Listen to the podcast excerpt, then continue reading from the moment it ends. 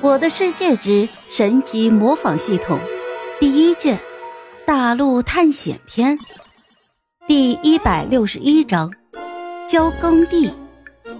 小村民听到普凡的话，立马摇了摇头，说道：“嗯，这个不太会。”普凡笑了一声，摸了摸他的头：“ 小家伙，不要紧张，这件事情我来教你就是了。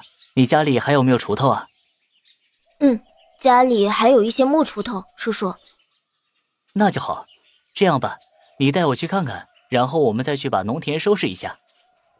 小村民点点头，又蹦又跳的走了出去。普凡叫上了站在门口偷听的罗伯特，就说道：“好了，你这个臭小子，他也没有什么造反之心，你不要担心。而且现在正好是你安抚群众的最好时刻，你跟我来。”罗伯特看到普凡识破了自己的小心思，以为会指责自己，没想到普凡居然还来帮助自己，于是小罗伯特有点不好意思的低下了头来。普凡并没有多说什么，就让小罗伯特带路去往了草帽小村民的家里。当普凡到达的时候，这个小村民已经将木锄头给拿好了。干得不错，小家伙。居然还挺有积极性，那我们现在就开始干活吧。听到普凡的夸奖，小村民也是有点高兴，嘴角不住的上扬。草帽小村民紧接着便带着普凡两个人来到了良田区。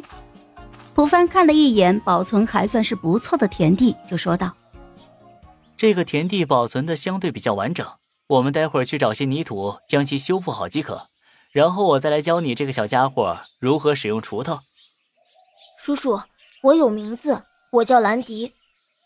好的，兰迪，你现在和罗伯特挖掘五块泥土来，将这里的缺口全都给填补上。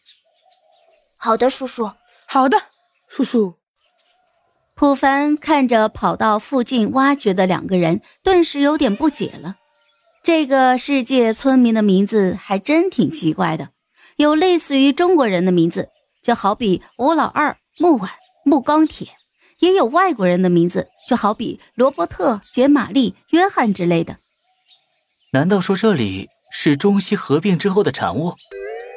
普凡现在对这个世界越来越好奇了，也越来越陌生，与他在地球上的认知渐行渐远。很快，两个小家伙就带着泥土朝着普凡走了过来，也不需要普凡吩咐。两个人就直接将田里缺失的泥土全都给填上了。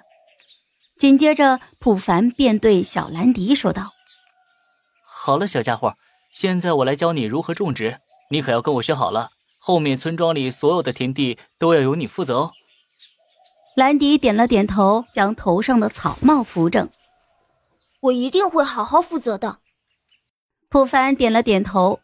就开始接过小兰迪手里的木锄头，开始教学。这锄头使用方法很简单，只需要你将锄头对准需要种植的泥土块，简单的拨弄两下就可以了。普凡一边说着，一边开始演练。果不其然，普凡用锄头拉动了一下，这泥土一下子就变成了可以种植的耕地。小兰迪看着，感觉十分的神奇。普凡则直接将锄头就交给了小兰迪，让他开始实际的操作。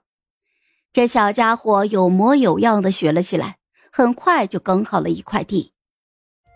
好了，这一集我就讲完了，朋友们，该你们帮我点点赞和评论一下啦！有月票的也一定要投给我哦，感 谢感谢。